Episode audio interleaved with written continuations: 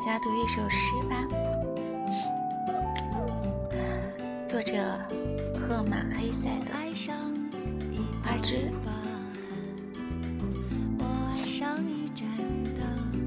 总是来回抖动，花枝挣扎于风中，则是上下求索。我的心像一个孩童，在明亮与昏暗的日子之间，在祈求与放弃之间，直到花朵飘零，枝条上果实饱满，直到厌倦了童年，这个心归于平静。并表白，这种不消停的生命游戏，也绝非枉然，满是欢喜。当下的时刻，有你陪我，可以摇摆，但请不要放弃。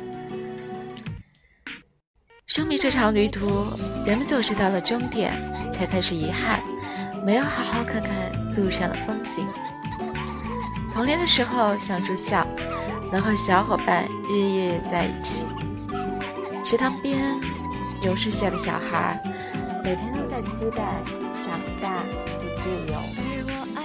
少年的时候，期待苏走家乡，去更广阔的世界，变成更厉害的人。青年的时候，期待在城市璀璨灯光中。拥有一间属于自己亮灯的房子，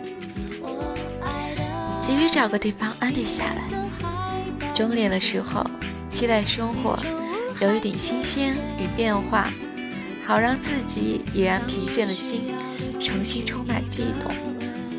我们总在期待，又时刻怀念，总是上下求索，又求之不得。赫尔玛·黑塞的这首诗，写人生的遗憾。灵魂漂泊的孤独，以及由于日常的无赖，有时候孤独无法分享。人生就是在迷雾中独自航行。终于发现我只是转圈，于是对旅行感到厌倦。我生命的转折就在那时候。这总不消停的生命游戏，绝非枉然，乃是欢喜。每一个诗人都是寂寞的，他们在每一个看似有太阳的日子里，与缠绕在命运之上的阴影做斗争。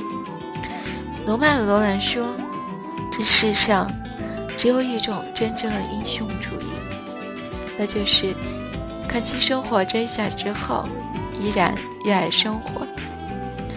不知道以孤独为批评标签的河马·黑仔，是否真正寻找到了生命的自由与真实？但这一路，他愿为花枝，一头连接根系，一头结出果实。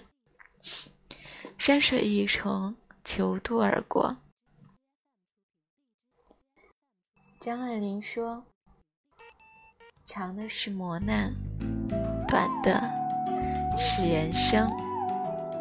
那些接踵而来的麻烦事，面对突然变故时的不知所措，摇摆不定的情绪，搬家以后的一地狼藉，以及买错了鞋子尺码的鸡毛蒜皮，常常都一幸运与幸福的时刻，占据了时间的大部分，成为生活的常态。在无助的时刻，人就像早春的花枝，颤抖在料峭的风里，期待着温暖早日到来。在沉默之间，在死亡椅里，我们正是在惶惑与期待中，丢失了属于自己的时光。总是容易厌倦时刻的生活，对彼岸保持着好奇和瞭望。然而。当实际拥有了曾经梦寐以求的东西，抵达了那个心心念念的地方，又会感慨，一切也不过如此，甚至陷入又一次的空虚，直到有一天，沸腾的心归于平静，回头发现，人生最曼妙的风景，人是身边人，是当下事。